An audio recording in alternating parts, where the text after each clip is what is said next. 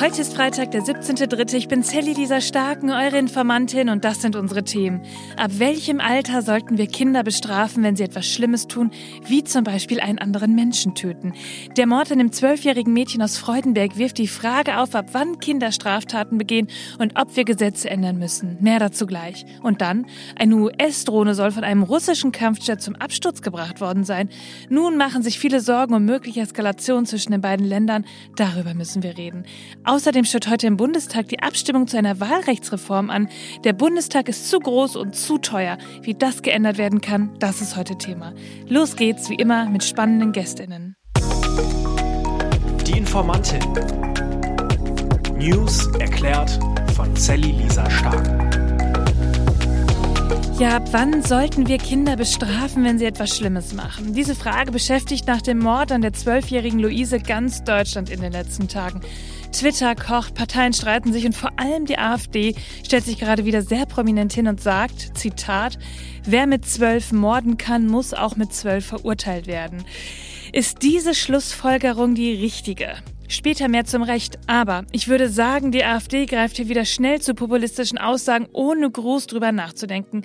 Wir wollen das aber heute tun. Also, was steckt hinter unseren Gesetzen und warum sind sie so, wie sie sind? Leute, darüber müssen wir heute auf jeden Fall sprechen.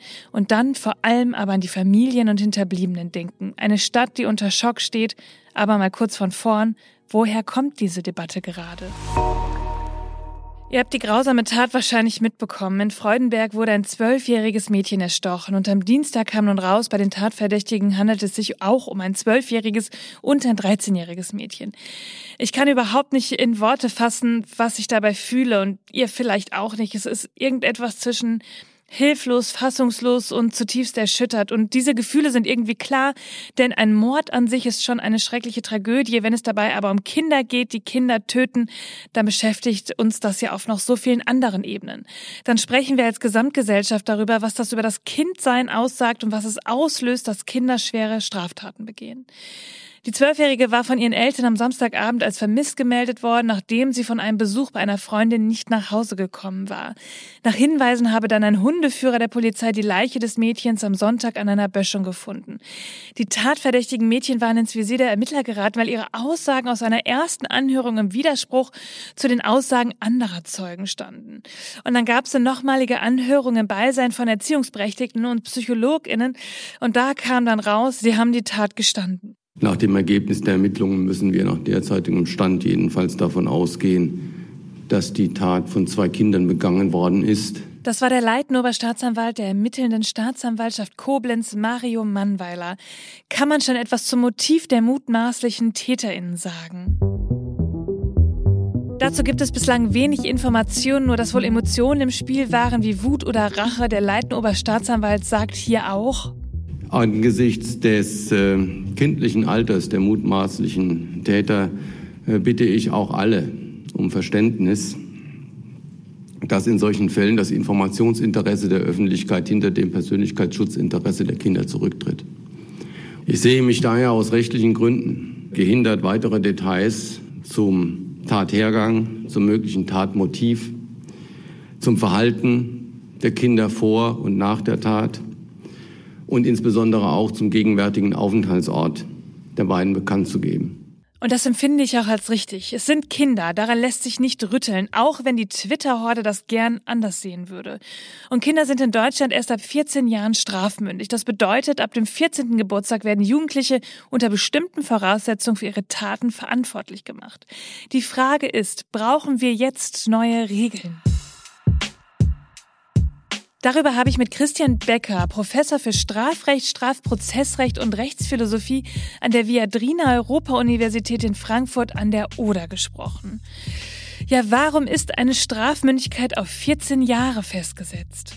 Also wir sollten hier zwei Fragen auseinanderhalten. Die eine Frage, warum gibt es überhaupt so etwas wie eine Strafunmündigkeitsgrenze und bei welchem Alter liegt diese Strafmündigkeitsgrenze? Wenn wir über die erste Frage reden, warum gibt es das überhaupt, dann muss man sagen, herrscht, glaube ich, in den einschlägigen Wissenschaften absolute Einigkeit, dass es nicht sinnvoll ist, Kinder zu bestrafen, also strafrechtlich zu sanktionieren, weil wir Kriminalstrafe verstehen als Reaktion auf ein schuldhaftes Unrecht und damit wir von schuldhaftem Unrecht sprechen können, ist es erforderlich, dass derjenige, der dieses Unrecht begangen hat, in der Lage war, einzusehen, dass es sich um Unrecht handelt und auch in der Lage war, seine Handlungsimpulse entsprechend zu kontrollieren, zu steuern. Und da müssen wir davon ausgehen, dass das bei Kindern nicht ausreichend der Fall ist.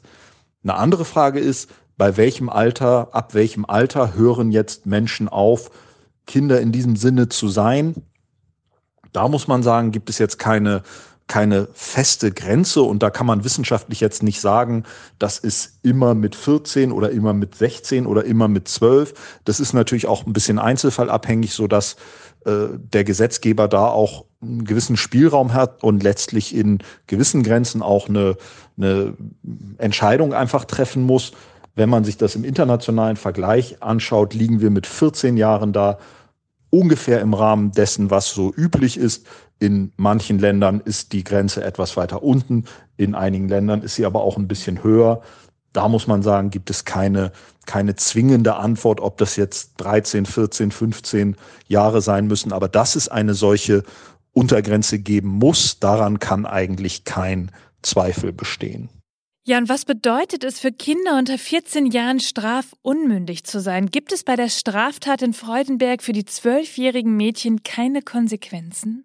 Also wenn wir es nun mit einem Kind im strafrechtlichen Sinne zu tun haben, äh, dann sind zwar strafrechtliche Sanktionen in jeder Hinsicht ausgeschlossen. Es darf auch nicht strafrechtlich ermittelt werden. Das darf nur so lange ermittelt werden, bis feststeht, dass es sich um ein strafunmündiges Kind handelt.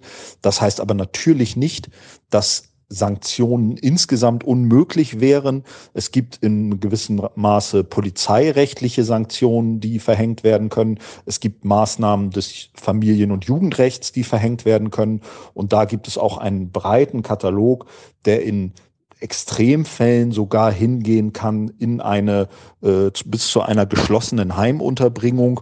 Ähm, Wobei man da eben dann ganz klar sagen muss, da geht es dann nicht um eine Bestrafung. Also da wird dann eine solche Maßnahme nicht angeordnet, um das Kind zu bestrafen, sondern weil es zum Beispiel erzieherisch geboten ist oder weil es aus Sicherheitsaspekten erforderlich ist. Da sind dann sehr, sehr strenge Maßstäbe anzulegen, aber prinzipiell gibt es eine, ein breites Spektrum an Maßnahmen, was da möglich ist, auch wenn es sich um ein Kind im strafrechtlichen Sinne handelt. Wie ist Ihre Einschätzung? Es wird jetzt ja darüber gesprochen, ob die Strafmündigkeit runtergesetzt werden sollte. Wäre das zeitgemäß oder gibt es die Diskussion jetzt nur aufgrund eines tragischen Einzelfalls? Diese Diskussion um ein Absenken der Strafmündigkeitsgrenze gab und gibt es immer wieder, insbesondere natürlich, wenn solche ja offensichtlich natürlich schrecklichen äh, Ereignisse dann medial breit öffentlich diskutiert werden. Es ist, das möchte ich betonen, auch absolut nachvollziehbar, wenn Menschen, die von solchen Ereignissen erfahren, das den, den Wunsch haben, das Bedürfnis haben, die Vorstellung haben, dass auf so etwas doch reagiert werden muss und dass darauf eigentlich auch mit Strafe reagiert werden muss, weil wir ganz tief kulturell verwurzelt so sozialisiert werden, dass auf bestimmte Verhaltensweisen, insbesondere natürlich auf, auf, auf schwere Gewalttaten mit Strafe reagiert werden muss, dass das Strafe verdient, dass Unrecht vergolten werden muss. Das sind ganz tief verankerte Vorstellungen, von denen sich niemand so ganz frei machen kann. Dennoch haben wir uns eigentlich auf die Fahnen geschrieben als, als freiheitlich-demokratische Rechtsstaaten, dass wir nicht einfach wegen einer, wegen eines blinden Vergeltungswillens strafen, sondern nur dort, wo es auch vernünftig begründbar ist und wo wir einen vernünftig begründbaren Nutzen durch eine Strafe erzielen. Und da muss man sagen, entgegen der alltäglich plausiblen Vorstellung bewirkt Strafe leider sehr, sehr wenig.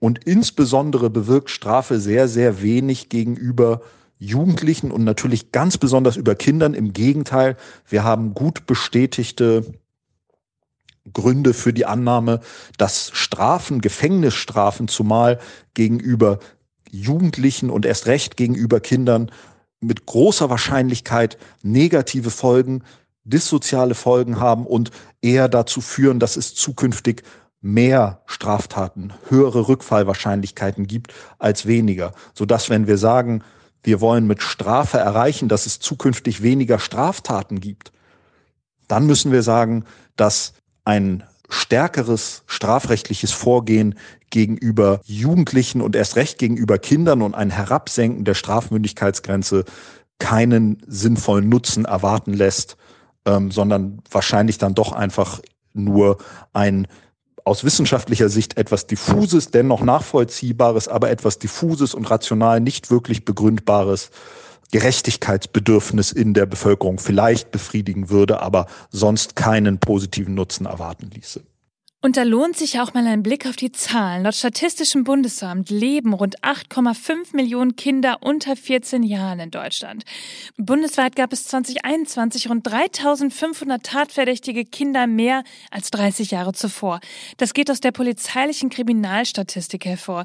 1991 wurden gegen 65.205 Kinder im Alter von höchstens 13 Jahren ermittelt und 2021 waren es 68.725.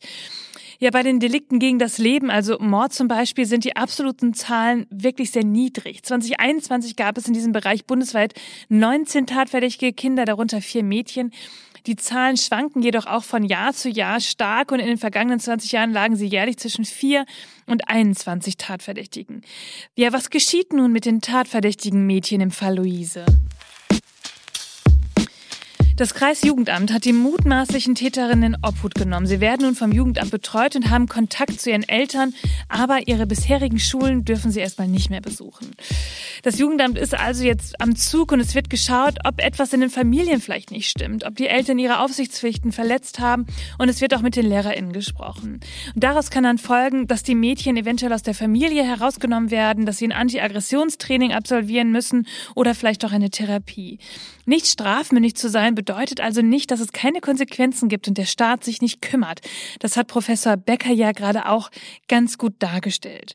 Ich finde, das ist wichtig festzuhalten, da ja gerade durch diese Diskussion so getan wird, als ob nur die Strafe allein die Kinder einfangen könnte. Es ist so, wie Christian Becker sagt, es sind Kinder. Ich finde auch, wir brauchen mehr Präventionsarbeit, denn gerade durch die Corona-Pandemie, das hat Kinder ja vor ganz neue psychische Herausforderungen gestellt. Und dazu gehört auch, dass wir uns Bezugsgruppen unter Kindern, also mit wem sie sich wirklich begeben und was in diesen Gruppen passiert, damit müssen wir uns auseinandersetzen und genauso müssen wir auch die sozialen Medien bei Kindern mehr in den Blick nehmen. Kennt ihr das? Beim Streit einfach mal kurz die Tatsachen verdrehen, sodass man am Ende zwei Geschichten hat und gar nicht so genau weiß, welche stimmt. Ja, so war es gerade bei einem Zusammenprall einer US-Drohne mit einem russischen Kampfjet. Ups, was ist denn da genau passiert? Eine US-Drohne des Typs MQ-9, die zur Aufklärung dient, aber auch mit Raketen bestückt werden kann, ist am Dienstag über dem Schwarzen Meer abgestürzt. Die Amerikaner sagen, das wären zwei russische Kampfflugzeuge gewesen, die die Drohne in gefährlicher und unprofessioneller Weise abgefangen hätten. Nach Angaben des Europa-Hauptquartiers der US-Streitkräfte in Stuttgart ließen die Kampfjets zunächst Treibstoff auf die Drohne ab und dann habe einer der russischen Flieger den Propeller der Drohne berührt. Russland sagte also, nee, so war das nicht. Wir haben die Drohne nicht berührt. Sie hat ein gefährliches Manöver gefahren und stürzte dann von allein ab. Warum ist dieser Vorfall denn jetzt so brisant?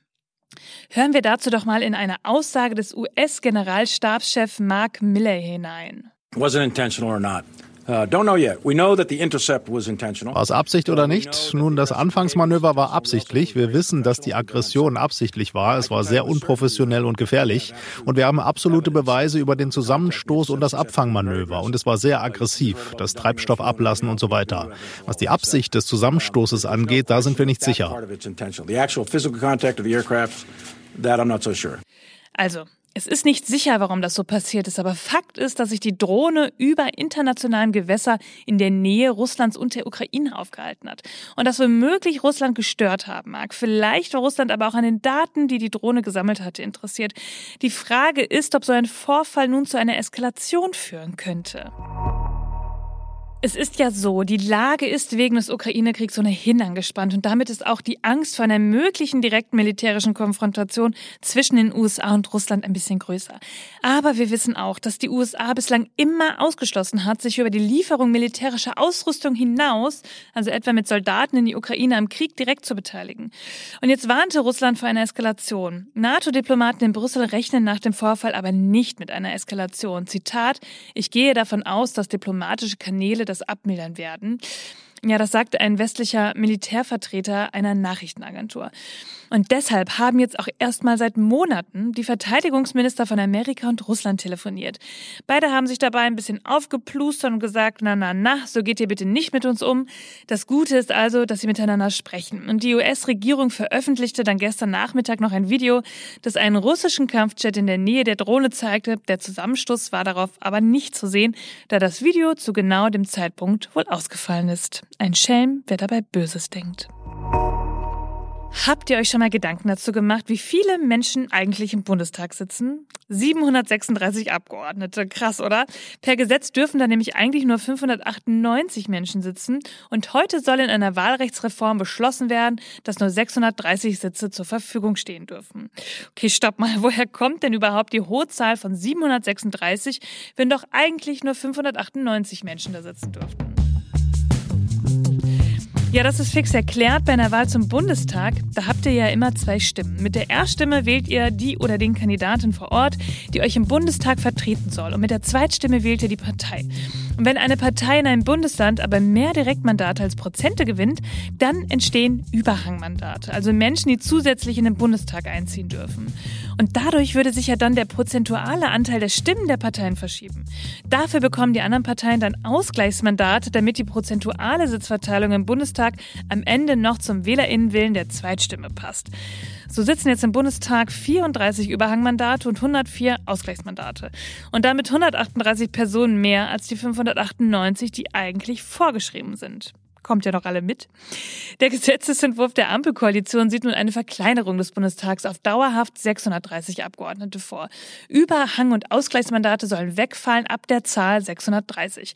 Gestrichen werden soll auch die Regelung, dass Parteien, die drei Direktmandate erringen, auf jeden Fall in den Bundestag einziehen, auch wenn sie weniger als fünf Prozent der Zweitstimmen erhalten haben. Mit dieser Neuerung wäre die Linke bei der letzten Wahl zum Beispiel gar nicht erst ins Parlament eingezogen. Krass, oder? Dieser Vorschlag würde aber eben bedeuten, dass eventuell nicht alle, die gewählt werden, auch reinkommen, wenn es nicht ausreichend Überhangmandate gibt. Zitat, direkt gewählten Abgeordneten den Einzug ins Parlament zu verweigern, kennen wir sonst nur aus Schurkenstaaten, sagte CSU-Generalsekretär Martin Huber. Weiter sagte er, die linksgelbe Ampel legt damit die Axt an unser demokratisches Fundament. Und Konstantin Kuhle von der FDP, der hielt dagegen. Er betonte, die geplante Wahlrechtsreform betreffe alle Parteien gleichermaßen und sei keine Reform zu Lasten der CSU. So oder so, das Ding muss verkleinert werden. Es kostet massig Geld, dass da mehr Leute als vorgesehen sitzen. 410 10 Millionen mehr in dieser Legislatur. Und wie sollen so viele Menschen zusammenarbeiten? Und Platz ist auch nicht für alle. Also lasst uns heute mal gespannt auf die Entscheidung schauen. Ihr Lieben, das war schon wieder für diese Woche. An dieser Stelle möchte ich aber noch einen kleinen Gruß loswerden, und zwar an Henriette, die mich am Mittwoch auf einer Veranstaltung im Bundestag angesprochen hat und mir erzählte, dass sie jede Folge meines Podcasts hört. Und ich wollte einfach mal Danke sagen. Danke für all eure Rückmeldungen. Ich mache das für euch, ich mache das für uns und ich freue mich einfach so, wenn ich dann auch noch persönlich höre, dass ihr den Podcast hört und dass es für euch ja was Sinnvolles ist, das ist für mich einfach das Schönste. Deshalb immer her mit euren Anmerkungen, mit euren Fragen, sprecht mich immer gerne an. Ich freue mich wahnsinnig darüber. Ihr findet wie immer alle Quellen und Informationen in den Show Notes. Informiert euch selbst, sprecht darüber, bildet euch eine eigene Meinung. Macht euch ein schönes Wochenende. Wir hören uns am Montag wieder, denn irgendwas passiert ja immer. Bis dann. Die Informantin. News erklärt Sally Lisa Stark. Eine Produktion von 7 One Audio.